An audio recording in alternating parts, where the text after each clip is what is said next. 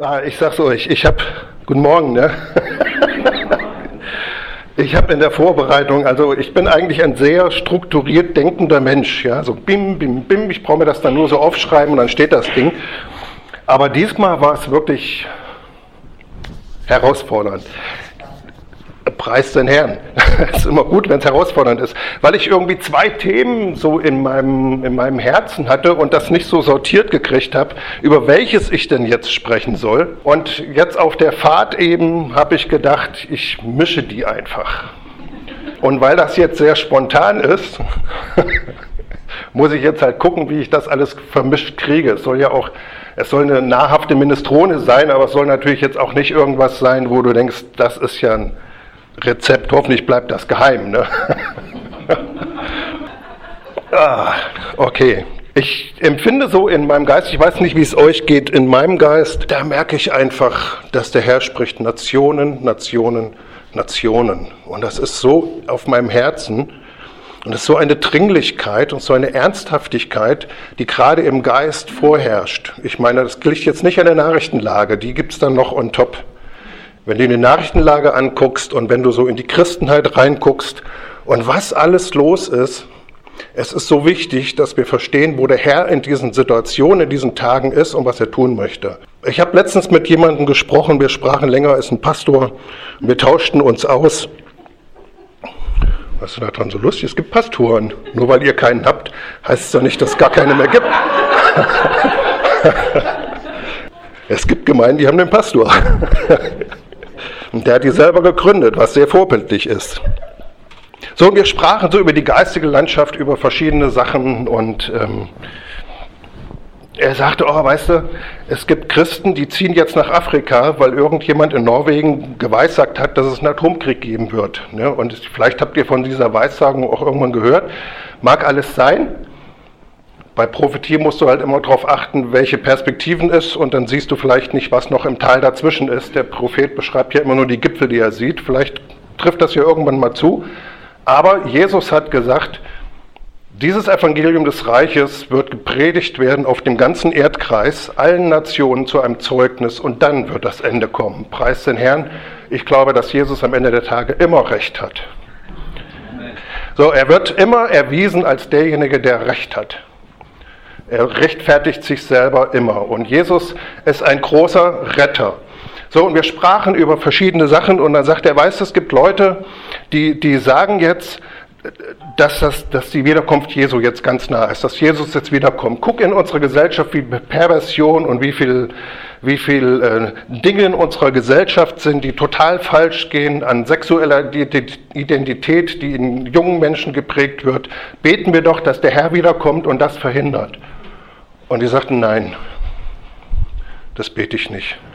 Ich bete, dass der Herr wiederkommt, nachdem das Evangelium in allen Nationen gepredigt wurde. Und das ist auch letztlich sein Herz auch gewesen in dem.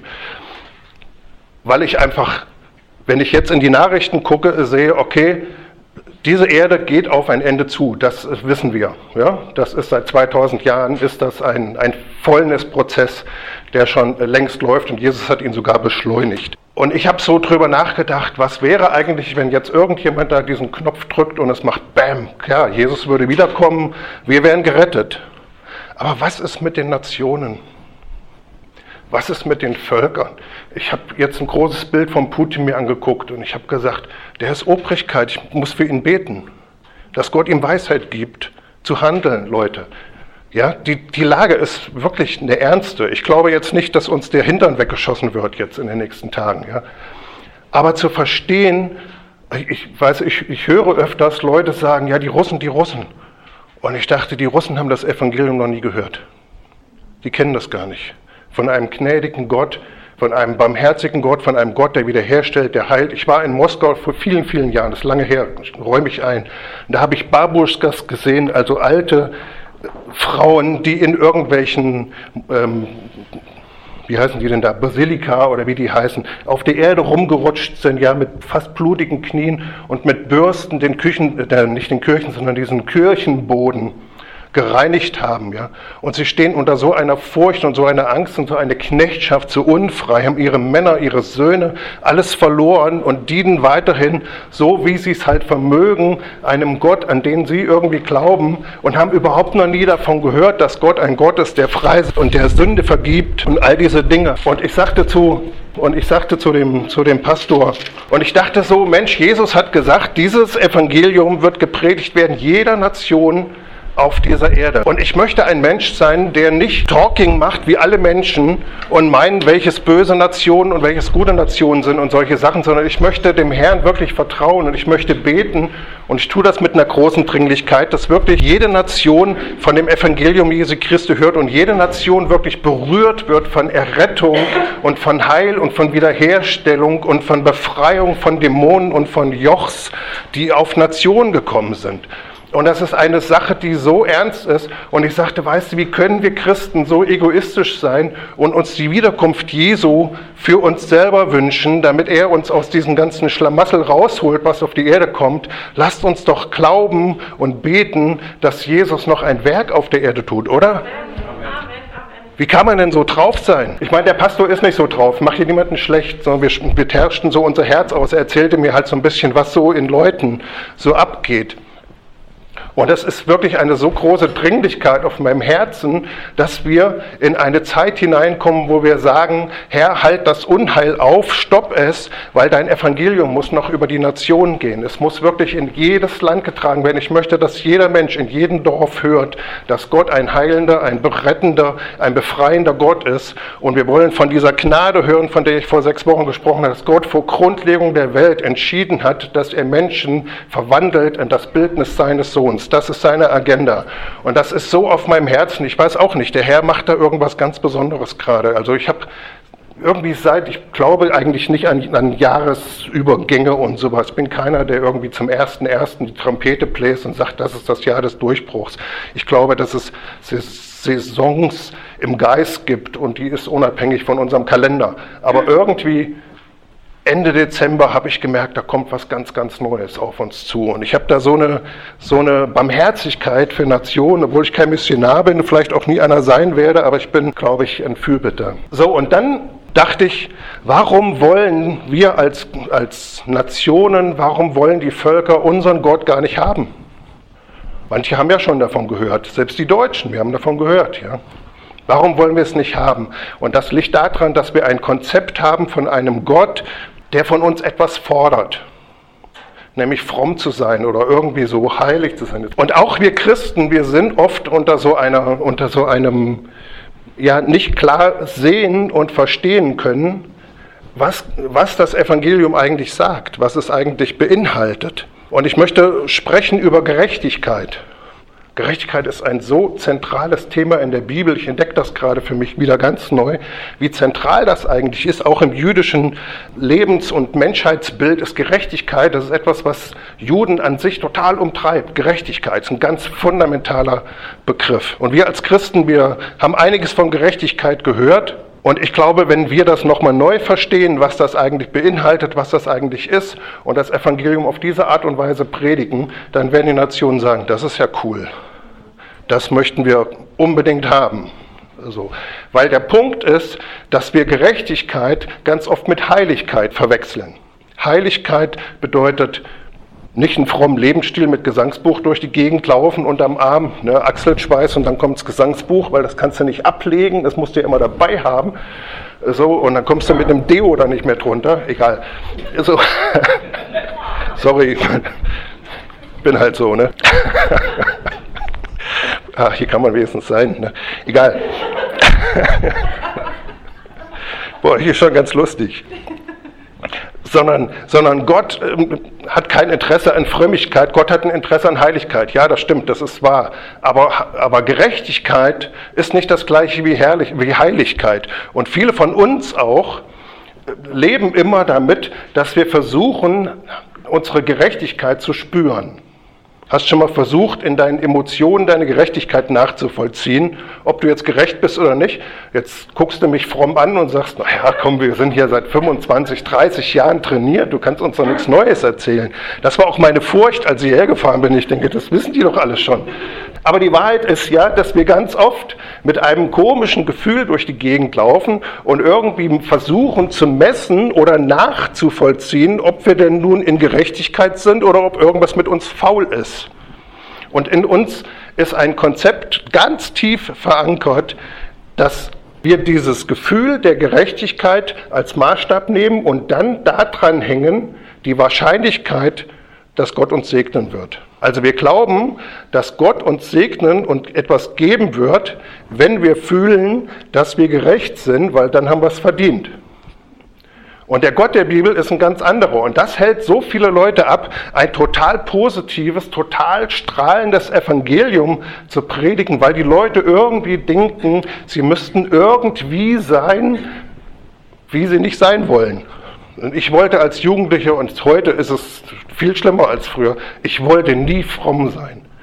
Wirklich, das, äh, ich bin da weggelaufen. Ich habe mich, ich habe es ja in meinem Lebenszeugnis mal erzählt. Ich habe mich fast umgebracht, weil ich dachte, fromm will ich auf keinen Fall sein. Dann verlasse ich diese Erde. So preis den Herrn, dass es einen Weg gibt, nicht fromm zu sein. So, also ist die Frage, wenn Gott uns Gerechtigkeit zuspricht, und das wissen wir ja alles, was ist denn Gerechtigkeit überhaupt? Also wenn wir jetzt über Nationen reden und wenn wir uns über uns selber reden, über Gerechtigkeit, dann müssen wir erstmal verstehen, was Gerechtigkeit ist. Ja, da stimmt ihr mit mir überein. Das wäre jedenfalls echt gut. Und um zu verstehen, was Gerechtigkeit ist, fangen wir mal ganz von vorne an. Ich mache das immer gerne, und zwar in Römer 1. Also bei mir wird immer aus dem Römerbrief gepredigt und wenn du Glück hast, mal Epheserbrief und manchmal auch Galaterbrief und Hebräerbrief und Korinther und so. Aber, aber Römer kommt fast immer drin vor. So, und jetzt wollen wir mal gucken, was Gott denn den Nationen oder auch uns als Menschen generell, nicht uns als Christen, als, als Menschen überhaupt vorwirft. Weil wir ja wissen, dass Gott irgendwie nicht einverstanden ist mit der Lebensführung der Menschen auf dieser Erde. So, und hier sagt Paulus in Römer 1, Vers 18, und das klingt jetzt erstmal wie so ein Donnerhall, und das kommt auch im Römerbrief so, weil er macht so ein bisschen Geplänkel, dann erzählt er kurz, was er vom Evangelium hält, und dann kommt so richtig, boff, dann sagt er denn, es wird geoffenbart Gottes Zorn vom Himmel her über alle Gottlosigkeit und Ungerechtigkeit der Menschen, welche die Wahrheit durch Ungerechtigkeit niederhalten. Weil das von Gott erkennbare, keine Angst, gibt keine Bußpredigt, weil das von Gott erkennbare unter ihnen offenbar ist, denn Gott hat es ihnen offenbart. Denn sein unsichtbares Wesen, sowohl seine ewige Kraft als auch seine Göttlichkeit, wird seit Erschaffung der Welt in dem Gemachten wahrgenommen und geschaut, damit sie ohne Entschuldigung seien, weil sie Gott kannten, ihn aber weder als Gott verherrlichten, noch ihm Dank darbrachten, sondern in ihren Überlegungen in Torheit verfielen und ihr unverständiges Herz verfinstert wurde. Und dann sagt er noch, indem sie sich für weise ausgaben, sind sie zu Narren geworden und haben die Herrlichkeit des unvergänglichen Gottes verwandelt in das Gleichnis eines Bildes vom vergänglichen Menschen und von Vögeln und von vierfüßigen und kriechenden Tieren und so weiter. Man könnte das immer weiterlesen. Jetzt schnappe ich mir doch meine Flasche Wasser. So, und was hier wie so ein Donnerhall klingt und erstmal echt dramatisch ist, ist in der Konsequenz etwas Wunderbares wenn wir das rumdrehen, dann erhält das unser Verständnis. Was Paulus hier sagt, ist, dass Gott einen Vorwurf gegen Menschen erhebt, gegen alle Nationen, gegen unsere Zeit, gegen unseren Erdball, gegen alle Völker, gegen alle Nationen. Ein Vorwurf und der ist Ungerechtigkeit. Und was Paulus hier ausführt, ist, worin diese Ungerechtigkeit besteht. Und das Gute ist, er kommt erst weiter hinten zu irgendwelchen Taten und zu irgendwelchen Dingen, die die Menschen tun.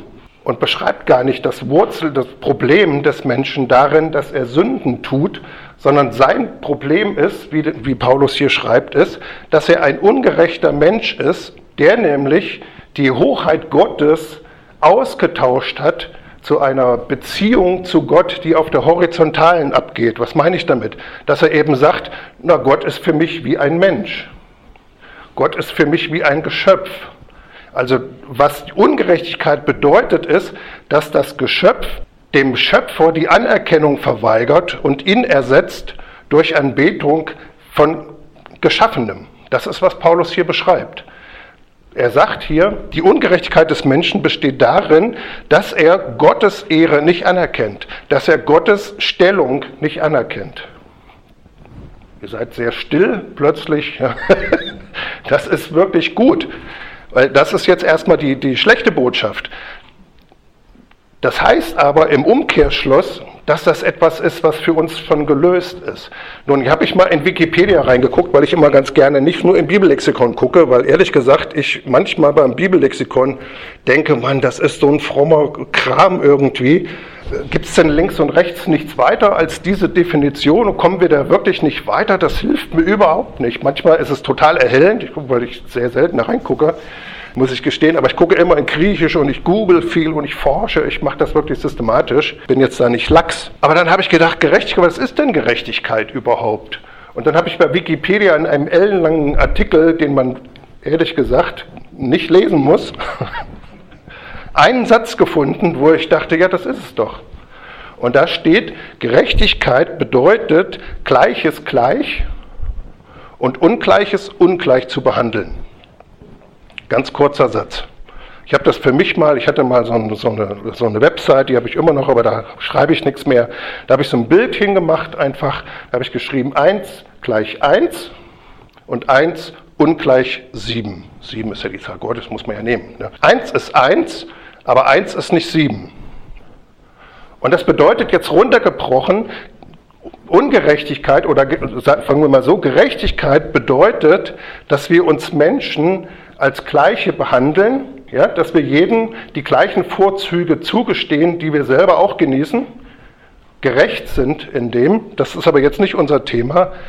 Es bedeutet aber auch, dass wir das, was ungleich zu uns ist, auch als ungleich behandeln.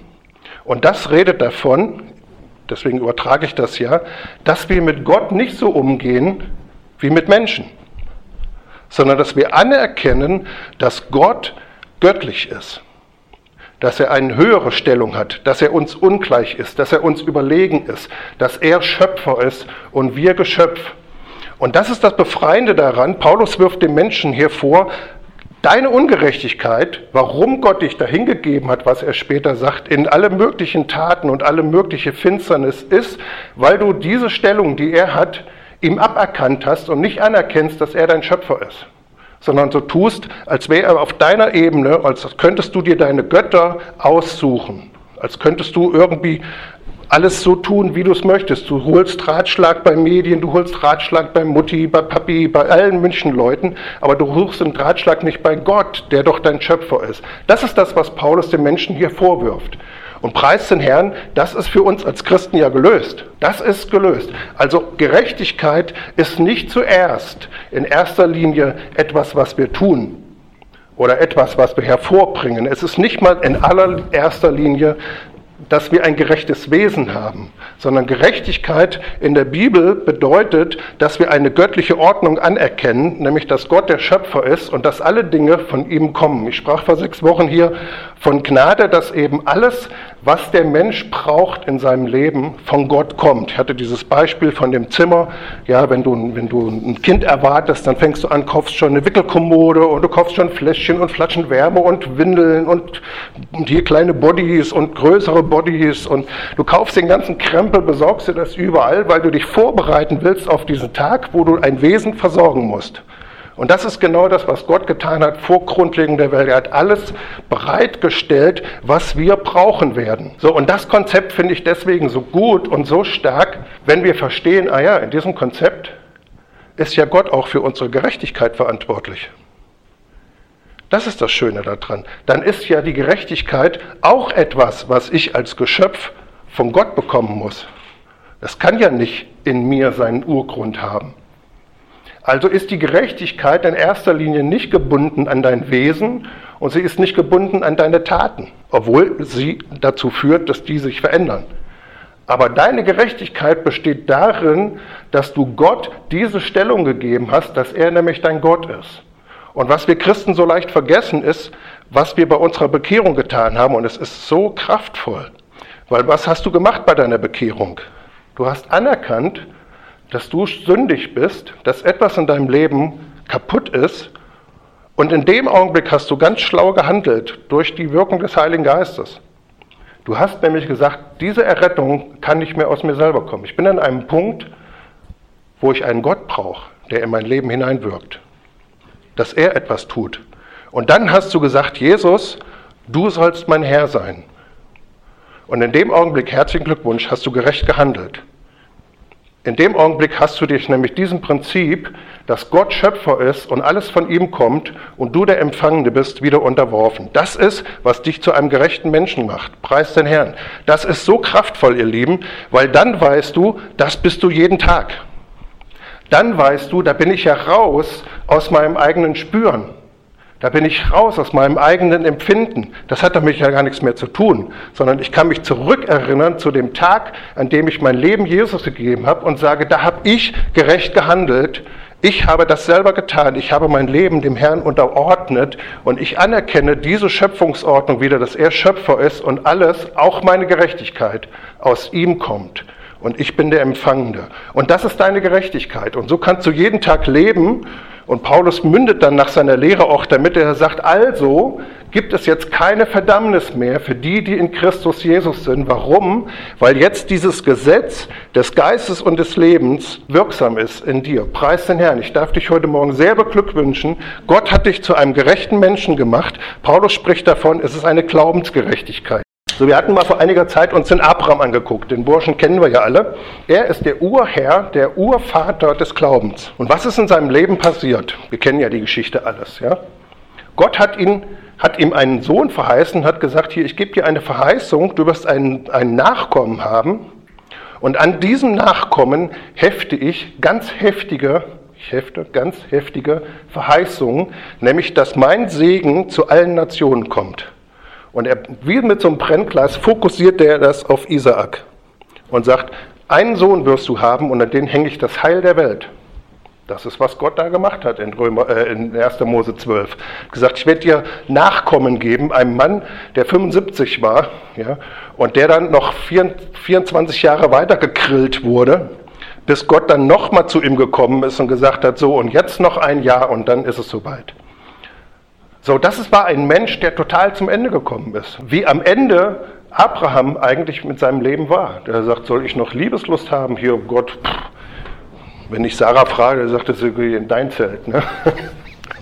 So, da läuft nichts mehr, auf gut Deutsch. So, und dann sagt Gott, okay, das, das ist jetzt die, die Mission. Jetzt sind wir an dem Punkt, dass es von dir nicht mehr kommen kann. Das fühlt sich echt nicht so schön an. Ich beschrieb das so damit, man hat dir den Boden weggezogen, den Teppich, und Gott sagt, cool, jetzt fliegst du. Jetzt bist du abhängig von meinem Geist. Jetzt bist du abhängig, du hast keine Grundlage mehr. Da hat Gott Abraham hingebracht. So, und um, um zu zeigen, dass diese Gerechtigkeit etwas ist, was der Mensch durch sein Abstrampeln und durch sein Bemühen nie erzielen könnte, sondern dass es etwas ist, was Gott übernatürlich tut. Das ist, was, was er da zeigt. Und als Abraham das erkannt hat und dann sogar noch bereit war, diesen Isaak wieder umzubringen, das ist unvorstellbar eigentlich, was in diesem Mann abgegangen ist. So, was für ein Glauben der wirklich hatte, aber der hat Jahrzehnte gebraucht, um dahin zu kommen. Dann würdest du sagen, okay, selbst wenn ich den jetzt erdolche hier auf dem Altar, auf diesem Schlachttisch, was das eigentlich bedeutet, dann wird Gott ihn von den Toten auferwecken. Dieser Abraham hat wirklich gesagt, meine ganze Quelle, alles in meinem ganzen Leben kommt alles von dem Schöpfer. Ich bin das Geschöpf. Ich habe nichts, obwohl er total reich war, aber es, er hat nichts. So, und dann sagt Gott, und das ist, wie auch Gerechtigkeit erwirkt wird. Daran bindet er das. Er sagt ihm dann nämlich, dass Abraham das getan hat und dann heißt es, und das rechnete Gott ihm zur Gerechtigkeit. Obwohl seine Sünden gar nicht vergeben waren. Obwohl er noch nicht gereinigt war, der beim alten Bund. Und Gott sagt, du bist gerecht. Und David sagt im Psalm 18 zweimal sogar, der Herr handelt an mir nach meiner Gerechtigkeit. Der segnet mich, weil ich gerecht bin. War David gerecht? Ja, er war gerecht. Er war gerecht, weil er sich Gott untergeordnet hat, weil er das wusste. Ja, ich habe den Uriah eigentlich indirekt umgebracht, habe alle möglichen Sachen schon veranstaltet, bin ein mordlustiger Typ, aber trotzdem sagte, ich bin gerecht, weil er sich Gott untergeordnet hat, weil er alles in seinem Leben von Gott erwartet hat. Also deine Gerechtigkeit, unsere Gerechtigkeit ist nicht zuerst gebunden an unser Verhalten, an unser Tun, an unser jetziges, wie wir jetzt als Christ leben, ob wir jetzt geisterfüllt sind oder nicht. Daran hängt unsere Gerechtigkeit nicht. Unsere Gerechtigkeit hängt alleine daran, dass wir uns Gott unterordnet haben durch den Glauben. So, wollen wir ein paar Bibelstellen angucken. Ne? Römer 4, genau, ich sagte ja Römer. Ne? Eigentlich nur Römer heute. Römer 4, Vers 3 bis 5. Ganz kurz, das, denn was sagt die Schrift? Abraham aber glaubte Gott und es wurde ihm zur Gerechtigkeit gerechnet. Dem aber, der wirkt, wird der Lohn nicht nach Gnade zugerechnet. Dem aber, der wirkt, wird der Lohn nicht nach Gnade zugerechnet, sondern nach Schuldigkeit.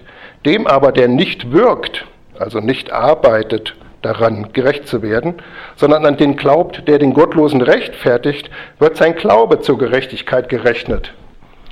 Und Christen können so schnell irgendwo dahin kommen und sagen, ja, ich glaube ja schon, dass ich durch den Glauben gerechtfertigt bin, aber warum denn eigentlich? Und das ist ja genau an dem Punkt. Das ist wirklich eine logische Begründung, weil genau dein Glaube sich nämlich auf Gott richtet. Und genau du sagst, Gott, ich kann mich selber überhaupt nicht erlösen, befreien. Ich kann meine Schuld, die in meinem Wesen ist, ich kann die nicht loswerden. Aber ich komme einfach im Glauben an, zu dir, dass du mich neu machst. Und das Schöne ist, Gott ist ein Schöpfer und er kann jeden Menschen auch neu schaffen. Er kann ihn neu machen. Das ist seine Allmacht.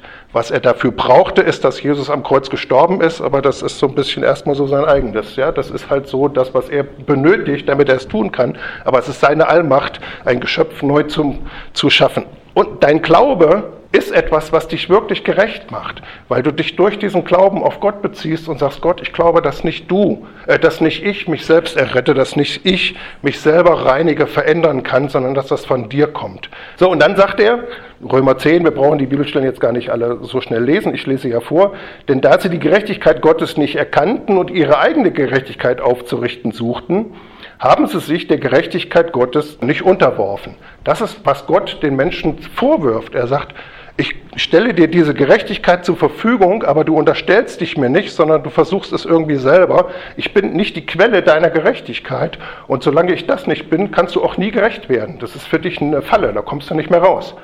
Du, kommst erst, du wirst erst gerecht, wenn dein Glaube sich auf den Schöpfer richtet, der das für dich tut. Also, dass Gott alles tut. Preis den Herrn. So, und das ist eine gute Botschaft, weil es ist so einfach. Weil das hast du schon hinter dir. Und es ist eigentlich jetzt egal, wie du dich heute Morgen fühlst, ob du dich gerecht fühlst, ist eigentlich egal, weil das ist etwas Rechtliches. Es ist eigentlich egal. Ich muss auch nicht auf der Vorfahrtsstraße die Vorfahrt irgendwie spüren. Ich weiß einfach, ich bin auf der Vorfahrtsstraße, ich Vorfahrt, ich fahre hier durch.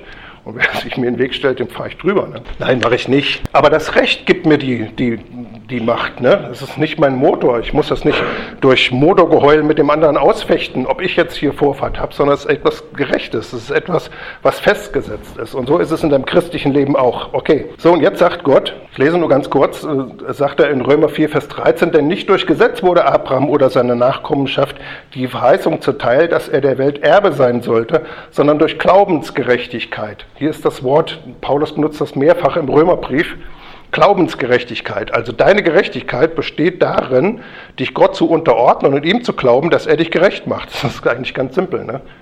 Das ist so, das ist so simpel. Da sagst wie, was, was nochmal? Deine Gerechtigkeit besteht einfach nur darin, dass du glaubst, dass Gott dich gerecht macht. Das ist, das ist ja fast schon provokativ. Ne? So, und jetzt sagt Gott auch die Begründung, ich gebe an der Stelle mal ein bisschen Gas. Darum ist es aus Glauben, jetzt sagt Gott auch noch die Begründung, das ist Römer 4, Vers 16, warum es denn jetzt aus Glauben ist. Darum ist es aus Glauben, damit es nach Gnade sei. Damit eben dieses Vorgrundding der Welt festgelegte Prinzip zur Wirkung Gott, dass Gott dich verwandeln wird in sein Ebenbild. Preis den Herrn, dass er das sich vorgenommen hat und dass er das tun wird. Und damit dieses Prinzip in Wirkung gesetzt wird und nicht unwirksam ist, deswegen sagt Gott, es soll durch Glauben sein, damit es durch Gnade ist, damit es nicht mehr aus Werken ist. Gut, das wisst ihr alles, alles nicht so viel Neues heute. Ne? So, wo waren wir jetzt?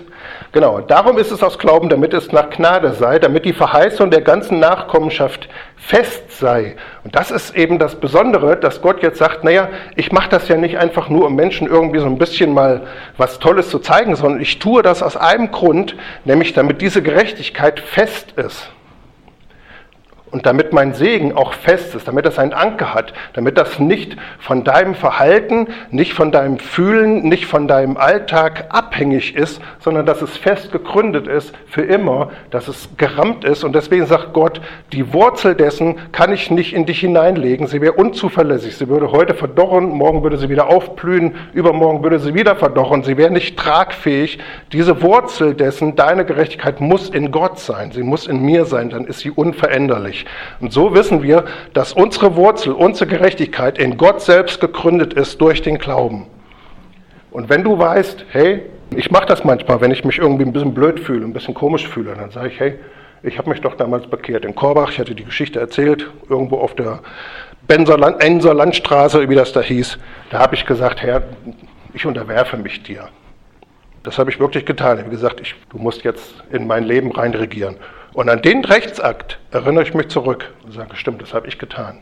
Ich habe das wirklich getan. Das ist meine, meine gerechte Tat, auf die ich mich berufen kann. Das ist wirklich etwas, was Gott mir geschenkt hat. Eine gerechte Tat sagt nicht, dass ich ungerecht wäre oder ungerecht handle. Ich habe mich Gott unterworfen. Das ist meine gerechte Tat und deswegen bin ich gerecht. Und das Schöne ist, dass die Gerechtigkeit ist die einzige Bedingung für den Segen Gottes in deinem Leben. Das ist der Punkt. Die Gerechtigkeit, ihr Lieben, ist gebunden nicht an dein Verhalten, an gerechtes Verhalten. Und sie ist auch nicht gebunden, der Segen ist nicht gebunden an dein gerechtes Handeln und nicht mal an dein gerechtes Wesen, sondern sie ist alleine gebunden an diese gerechte Position, an diese Ordnung, in der du lebst, Gott unterordnet. Daran ist der Segen. Und das ist so, das ist wirklich kraftvoll, wenn du morgen früh aufstehst und sagst, ich kann heute voll in dem Segen leben, weil er überhaupt nicht von mir abhängig ist. Das hat mit meinem Verhalten erstmal nichts zu tun, sondern der Segen, der volle Segen Gottes ist auf deinem Leben durch diese eine Rechtstat, durch dieses eine Gott unterworfen zu sein. So, und dann wird natürlich dein Verhalten und diese Dinge werden natürlich ganz wichtig sein. Gott will sie auch in dir hervorbringen. Aber sie bringen nicht den Segen an sich, sondern sie sorgen nur dafür, dass der Segen sich ausbreitet. Das ist ein großer Unterschied. Etwas zu haben ist nicht das gleiche wie es auszubreiten. Du kannst, du kannst Millionen Euro auf dem Konto haben und wenn du keinen Euro davon ausgibst, dann ist es für dich, als wärst du ein Armer. Ne? Dann isst du Trockenbrot, weil du dein ganzes Geld nicht ausgibst. Und so ist es auch mit dem Segen Gottes. Du kannst unter dem Segenstein sein, aber er breitet sich nicht aus, wenn Gott dich nicht verändert. Preis den Herrn, die Veränderung in deinem Leben ist dafür da, der Heilige Geist verändert dich, um den Segen in deinem Leben auszubreiten. Das ist aber nicht die Bedingung für den Segen Gottes. Da sind wir manchmal so ein bisschen unaufgeräumt. Ne? Also wir könnten ganz viel über diese Gerechtigkeit sagen. Ich will ja noch einen Punkt machen. Erinnere dich einfach ganz neu, morgen früh oder Dienstagvormittag oder wann auch immer du dich irgendwie nicht gerecht fühlst oder irgendwie meinst, boah, ich weiß auch nicht, was muss denn geschehen, damit der Segen Gottes kommt, dann sag einfach, es muss gar nichts geschehen. Es muss einfach nichts geschehen. Ne?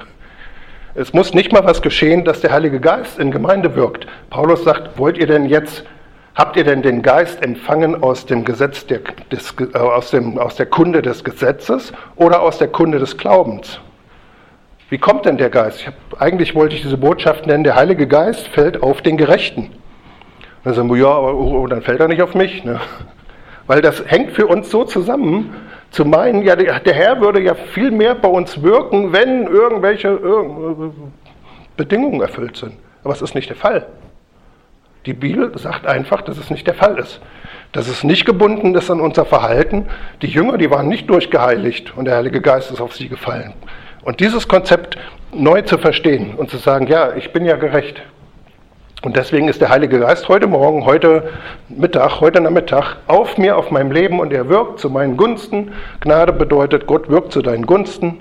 Ja, wenn du irgendwo in einen Rechtsstreit reinkommst, Gott lässt es so ausgehen, wenn es gerecht ist, wenn du natürlich Böses getan hast, nicht, aber dass es zu deinen Gunsten ausgeht. Wenn du einen Disput mit deinem Chef hast, dann geht das für dich so aus, dass du eine Gehaltserhöhung kriegst. ich habe es schon erlebt.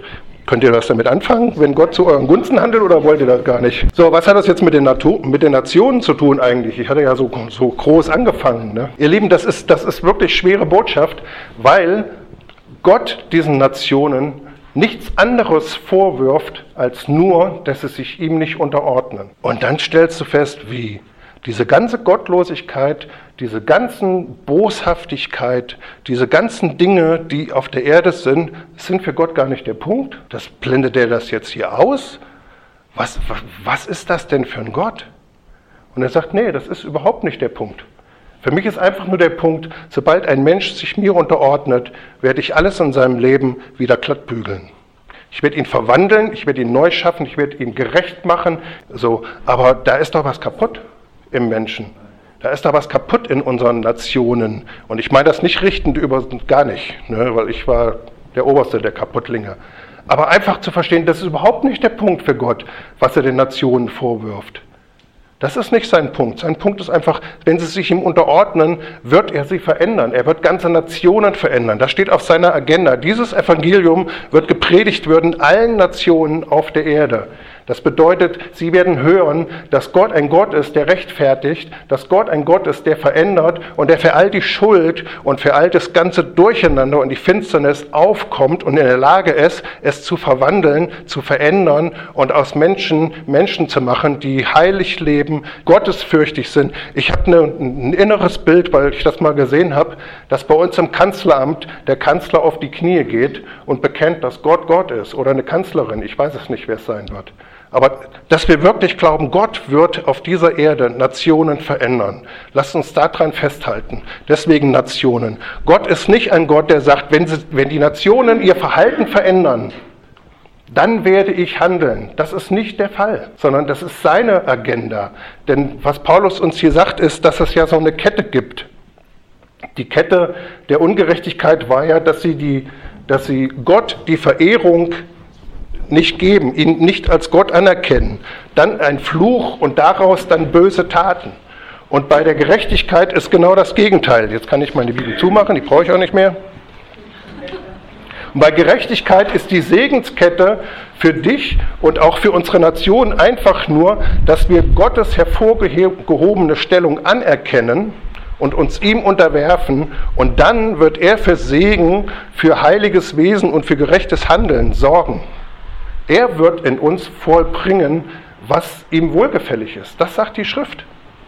Und deswegen dürfen wir auch jetzt in dieser Zeit erwarten, dass Gott auf der Erde handelt und dass er Nationen verändert und dass er rettet und dass er heilt und befreit, weil seine Liebe zu jedem Menschen nicht abhängig ist davon, ob sie gottlos sind oder gottesfürchtig. Sein Handeln wird nicht dadurch ermächtigt, dass Menschen Gesetzgebungen oder Völker Gesetzgebungen haben, die gerecht sind. Wir binden das so oft an irgendwelche Bedingungen. Für uns selber tun wir das, aber da tun wir das auch in unserer Erwartung, was Gott auf der Erde tun will, immer daran, dass wir meinen, Nationen müssten jetzt irgendwie eine gerechte Gesetzgebung geben, damit Gott sie segnen kann. Gott, durch, die, durch das Evangelium kann Gott dafür sorgen, dass Menschen sich ihm unterwerfen und für den Rest kommt er auf. So, und deswegen habe ich eine hohe Erwartung, dass Gott auf den, in den Nationen handeln wird, dass er Männer und Frauen aussenden wird, die das Evangelium predigen und Nationen sich dem dem unterordnen und der Herr kann diese Erde verwandeln. Ich möchte sehen, dass bei uns die jungen Leute, auch wenn sie völlig zerstört sind, dass ich in meiner Generation sehe, wie Gott das wiederherstellt. Das ist das, ist das Ding. Ich habe doch keine Furcht vor irgendwelchen finsteren Dingen oder für irgendwelche Perversion, sondern ich stehe doch da in dem, in dem Bewusstsein, dass die Gnade Gottes übermächtig ist und alles unterwerfen kann, dass diese Menschen komplett wiederhergestellt werden dass sie, ich habe neulich in großen Ritte gepredigt, gesagt, wir sind doch noch nicht fertig mit der Geschichte, Leute. Gott hat doch noch nicht aufgegeben. Er geht doch nicht durch den Notausgang. Was ist das denn für ein Konzept, zu meinen, dass wir durch den Notausgang diese Erde verlassen? So, und der Herr sagt, komm schnell Tür zu, ne? der Freund kommt. Ne? Gott wird die, diese Erde nicht durch den Notausgang verlassen. Und wir werden ihn auch nicht durch den Notausgang verlassen. Die Bibel sagt, dass wir mit Pauken und Trompeten werden wir angekündigt. Wenn der Messias wiederkommt und uns holt, dann wird das richtig kräftig. Dann werden wir, dann wird das zu spüren sein auf der Erde, dass da was passiert. Das ist durch, durch den Notausgang. Und die Erklärung ist doch einfach, ich möchte doch sehen, dass Leute in den Gottesdienst reinkommen, total zerstört von der Sünde. Und einfach nur sagen, Herr, ich unterwerfe mich, so wie du es doch auch gemacht hast. Ich unterwerfe mich dir, bitte stell mein Leben wieder her. So einfach ist doch das Evangelium. Und den Rest macht Gott. Und das können wir sehen, das können wir erleben. Es ist nicht daran gebunden, was für eine Zeit da draußen ist. Es ist einfach nicht wahr. So, und dann noch zum Abschluss, und dann bin ich wirklich in der Zeit. Dachte ich gestern noch über Gerechtigkeit nach. Also wir könnten ganz viel sagen, man muss auch lehren über Gerechtigkeit, auch zwischen uns Menschen und so weiter, weil das, das ist Königreich Gottes Mentalität, ja einen gerechten Lebensstil und so weiter. Ich rede aber nicht davon, dass du Jute-Unterwäsche tragen musst, weil das nachhaltig wäre oder so, sondern Gerechtigkeit ist schon echt ein Begriff. Aber jetzt lasst uns noch eine Bibelstelle angucken, die mich tief berührt hat, gerade auch vor dem, vor dem Punkt der, der Nationen. Zu beten, wirklich, dass, dass äh, ja, lasst uns für Russland beten, ja, dass das Evangelium durch dieses Land geht. Boah, Moskau, 12 Millionen Einwohner, eine Riesenstadt. Du fährst eine Stunde mit der U-Bahn und du bist in der Mitte. Das ist der Wahnsinn. Alles voll mit Menschen. Und die haben das noch nie gehört. Noch nie. Die kennen nur irgendeinen so Gott, der sie dazu zwingt, irgendeinen Fußboden zu putzen. Und da haben sie blutende Knie, da laufen sie, haben sie Arthrose ohne Ende. Und der Mann ist im Krieg gestorben. Ah, das ist eine Nation, die ist so kaputt. Und da gibt es so viele Nationen, die sind so kaputt. Die sind so kaputt und die haben das noch nie gehört. Und jetzt hör, was Gott sagt hier. Das ist versteckt im Römerbrief, Römer 3, Vers 25, 26. Da redet es jetzt von Jesus, von dem, von dem Stuhl der, der Wiederherstellung, den Gott dargestellt hat als ein Sühnmittel durch den Glauben an sein Blut zur Erweisung seiner Gerechtigkeit wegen des Hingehenlassens der vorher geschehenen Sünden unter der Nachsicht Gottes. Erstmal bis hierhin, Semikolon, Punkt, erstmal. Da sagt er, dass die Glaubensgerechtigkeit, die Gott gibt, und die Rechtfertigung in Christus geschieht damit die Gerechtigkeit Gottes aufgezeigt wird, weil er nämlich unter dem alten Bund diese Sünden immer nur bedeckt hat. Und man ihm jetzt vorwerfen könnte, wie kannst du denn Sünde dulden? Wie kannst du denn dulden, dass Menschen ungerecht sind? Wie kannst du denn als Richter das nicht einfach durch Zorn beseitigen? Das ist ein Vorwurf. Wir kennen das aus Hiob, ja, dass der, dass der Teufel zu Gott kommt und sagt, wie kann das denn sein, dass du hier segnest? Das hat er nicht verdient. Und dann sagt Gott, okay, wir testen das. Und er hat es verdient, weil er, Gott, weil er gerecht war, weil das ein Mensch war, der sich Gott unterordnet hat. Also das ist der Beweis einfach, dass die Gerechtigkeit Gottes, dass es nicht ungerecht war, zu segnen. Das ist tatsächlich im Himmel ein Thema.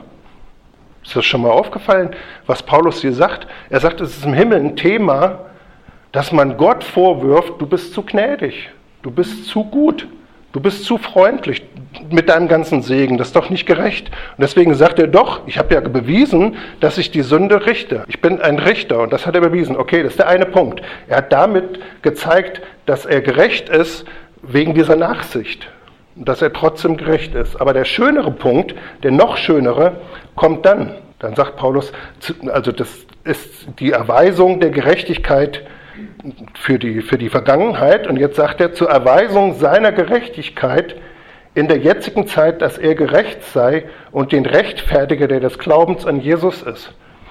Da kann man erstmal so drüber gucken, okay, aber warum zeigt das denn die Gerechtigkeit Gottes? Die Gerechtigkeit Gottes würde es doch auch zeigen, wenn Gott richten würde. Es würde doch auch Gottes Gerechtigkeit immer noch sein, wenn er sagt, dem Sünder vergebe ich die Sünden nicht. Wäre doch auch gerecht. Er sagt, nö, ich rechne euch die Schuld auf. Ihr seid halt Sünder.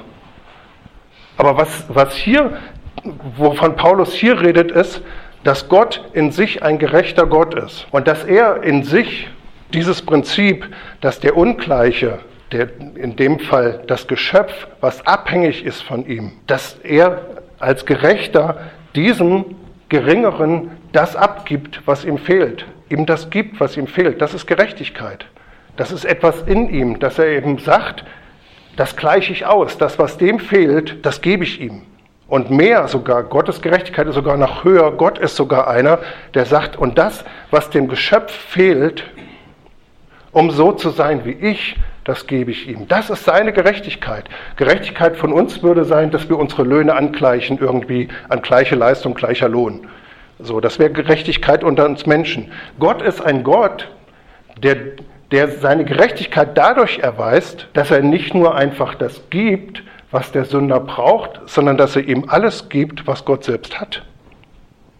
Das ist eine viel größere Gerechtigkeit, dass Gott ein Gott ist, der Gerechtigkeit, der in sich sagt, nee, ich kann, ich kann als gerechter Gott dem Geschöpf, das von mir abhängig ist, das nicht entsagen. Ich kann ihm nicht einfach nicht retten. Ich kann ihn nicht einfach laufen lassen. Gott als der Schöpfer, von dem ja alles abhängt, hätte in sich nicht gerecht gehandelt, wenn er den Sünder in seiner Not alleine lassen würde. Das ist die Perspektive, die wir haben auf dieser Erde. Dass Gott, sagt der Sünder, die Nationen, jeder Mensch ist ja von mir abhängig. Sie brauchen mich ja, sie können ja gar nicht selber gerecht werden. Sie können sich ja gar nicht verändern. Und seine eigene Gerechtigkeit bringt ihn dazu, dass er dem Erlösungsbedürftigen hilft und ihm Fülle aus seinem Reichtum abgibt. Das ist das, das wäre schon gut. Dass Gott ein gerechter Gott ist, der sagt, ich gebe den Menschen ab von dem, was ich habe damit es wieder für ihn reicht. Aber was macht er? Er gibt ihm nicht nur ab, sondern er gibt ihm alles, was er selber hat, damit er ihm gleich ist. Das ist eine Übererfüllung von Gerechtigkeit. Das ist, wie Gott in seinem Herzen gegründet ist. Das ist, was wir erwarten können. Gott ist ein zutiefst gerechter und ein zutiefst erbarmungsvoller Gott. Zutiefst erbarmt. Weil in, in irgendeinem Psalm, Psalm 89, lesen wir jetzt nicht, heißt es, dass Gerechtigkeit die Grundfeste seines Thrones ist. Der lässt er sich dran messen. Und was er in seinem Herzen hat, ist, er möchte jeden Menschen, und er hat das ja auch getan, eine Chance geben, alles zu bekommen, was Gott selbst besitzt, preist den Herrn. Das ist so bombastisch. Und das ist in dem Herzen, das ist seine Gerechtigkeit. Es ist sein eigener Maßstab, den er sich selber auferlegt hat, sein eigenes Wesen, dass er dem Sünder, dem Menschen alles gibt, was er selber hat. Und genau das hat er auch getan. Er hat ihm alles, was mein ist, ist dein. Das ist das Prinzip. Und das ist, mich hat das nochmal so berührt, dass Gott in sich gar nicht anders handeln kann. Der, der kann das gar nicht. Der sagt, das, das ist ein Geschöpf und ich muss ihm das geben, weil ich bin der Schöpfer. Ich bin derjenige, ich bin der Einzige, der ihn retten kann. Dann bin ich auch in der Schuld, das zu tun. So denkt Gott für sich selber. Der setzt sich quasi selber unter Druck. Also brauchen wir uns nicht mehr unter Druck setzen, preis den Herrn. Aber Gott bringt sich unter Druck, indem er sagt, doch, ich muss diese Nationen berühren. Ich muss einfach auf der Erde herrschen. Ich muss, dass jeder Mensch das Evangelium gehört hat. Ich muss ähm, handeln, damit jeder sieht, wie mein Lebensstil, meine Gerechtigkeit, mein Heil, meine Vergebung sich auswirkt. Ich muss das einfach tun auf der Erde. Ich kann hier nicht einfach zusehen, wie hier alles den Bach runtergeht. Und wir als Christen, wir sollten jetzt wirklich in dieser Zeit und dann bin ich auch wirklich am Ende, habe es fast geschafft mit den 45 Minuten, dass wir wirklich diesen Stand einnehmen und sagen, doch Gott möchte die Nationen noch segnen. Er möchte etwas tun auf unserer Erde. Er möchte etwas tun in dieser Zeit. Er möchte etwas tun in Albanien, im Kosovo, im, im, in Russland, in Großbritannien, in Amerika, in, in was weiß ich, in der Schweiz, in Österreich, in Deutschland. Wir brauchen das dringend. Ne? Dass wir wirklich eine Leidenschaft haben und wirklich sagen, Gott ist ein gerechter Gott. Lasst uns für die Nationen beten. Lasst uns wirklich flehen. Lasst uns wirklich sagen, ich, ich mache das manchmal im Gebet, dass ich sage, ich gebiete wirklich diesem Engel, dass er aufhält, damit eine Phase kommt, wo das Evangelium auf der Erde gepredigt wird weil das ist jetzt wichtig. Das ist, Gott möchte, dass wir wirklich einen Stand einnehmen dafür und sagen, das ist unsere historische Verantwortung, das ist das, was wir jetzt haben, dass wir beten, dass Gott unseren Erdkreis berührt, dass wir wirklich nicht nachlassen, dass wir das wirklich auf unserem Herzen tragen und sagen, Gott, es geht mir gar nicht um mein eigenes Leben, um meinen eigenen Segen, um was immer, ist alles schön, dass du mich segnest, aber mein Herz schlägt dafür, dass du in dieser Generation diese Erde berührst und wirklich etwas tust, Nationen transformierst, veränderst. Es ist so eng wie fast noch nie, aber Gott ist mächtig. Und er hat gesagt, dass das Evangelium verkündet wird auf der ganzen Erde. Lass uns wirklich Leute sein, die in Fürbitte echt für die Nationen eintreten. Jetzt in dieser Zeit. Diese Erde braucht dich. Und Gott hat dich gerecht gemacht. Er hat dir alles gegeben, damit der Segen sich in deinem Leben auswirkt. Und er macht das nicht abhängig von deinem Gefühl und von deinem Verhalten und von deinem, wo alles noch nicht Veränderung passiert ist. Er macht das einfach nur abhängig davon, dass du dich ihm unterordnet hast. Und wenn du das tust, kannst du frei deine Wege gehen und kannst einfach um seinen Willen kämpfen, für sein Reich leben und wirklich danach gehen, dass das passiert, was Gott auf der Erde tun möchte. Und Gott wird dich segnen, weil für alles kommt er auf. Preis den Herrn. Vater, und ich bete jetzt, dass wirklich auch von diesem Ort aus, Herr, Gebet intensiviert wird für die Nationen, Herr, für die Völker dieser Welt. Herr, wir leben in einer Zeit, wo wir durch einen Monitor hin in die ganze Welt sehen können, Herr durch Webcams zu, in, in Häuser, die irgendwo sind. Herr, das ist eine Zeit, wo wir wirklich international ausgerichtet sind, wo du wirklich etwas tun möchtest, nicht nur in unserem Umfeld, nicht nur bei uns oder nur in uns oder nur in Deutschland oder nur in Nordhessen oder nur in der Gemeinde. Du möchtest etwas tun auf der ganzen Erde. Du möchtest alle Nationen erschüttern, sodass jeder Mensch das Evangelium hört, Herr. Und wir rufen von dieser Stelle aus, Herr, dass du das tust in unserer Zeit. Herr, wir wollen ein Volk sein, das dafür eintritt und das dich sucht und in dich dringt, dass du jetzt in dieser Zeit die Nationen berührst, das Evangelium sich verbreitet. Wir wollen ein Volk sein, das hingeht, das verkündet, das diese gute Botschaft verkündet, dass es nichts anderes erforderlich ist zur Errettung als nur dir zu glauben, sich dir zu unterordnen, ein Mensch zu sein, der glaubt, Gott, du kannst das alles wiederherstellen, was in meinem Leben kaputt ist. Wir beten für die kaputten Menschen in unserer Generation, ja, für die Jugendlichen, Herr, für die alten Leute. Herr, wir beten, dass du in unserer Generation etwas Heftiges tust, Herr, an Veränderung, an, Ver, Ver, ja, an Rettung, Herr. Wir wollen es sehen. Dein Evangelium ist so heilig, es ist so kostbar. Du hast gesagt, ich komme für alles auf. Jeden, der zu mir kommt, der in Gerechtigkeit meine Quelle, seine Quelle in mir sucht, den werde ich wiederherstellen und den werde ich überschütten mit allem. Herr, du bist so gut und wir rufen dein Evangelium von hier aus in alle Nationen. Wir sagen, dass Prediger ausgehen. Herr, wie sollen sie predigen, wenn sie nicht gesandt werden? Herr, wir sagen, dass eine Sendungswelle passiert an Leuten, die in die Nationen gehen, die in dieses Volk gehen, die in die Städte gehen, Herr, in unsere Gesellschaften. Wir flehen, Herr, dass in dieser Generation dein Evangelium verkündigt wird auf dieser Erde, Herr. Wir wollen Teil dieser Erweckung sein, wir wollen Teil dieser Bewegung sein, Herr. Und wir rufen, dass du uns hilfst, wirklich in dich zu dringen und in Fürbitte für einen Ausgleich und für dein Reich wirklich zu sorgen, dass es kommt auf unsere Erde, Herr. Herr, ich bete, dass du uns schärfst, ich bete, dass du uns trainierst, ich bete, dass du uns frei machst von unserer Ich-Bezogenheit, Herr, und von unserem Ich, meiner, mir, segne mich. Herr, hole uns raus und lass uns Menschen sein, die gehen und frohe Botschaft zu verkündigen, Herr. Hilf uns, unsere Menschen um uns herum zu erreichen mit dem Evangelium, Herr. Danke, Jesus. Amen.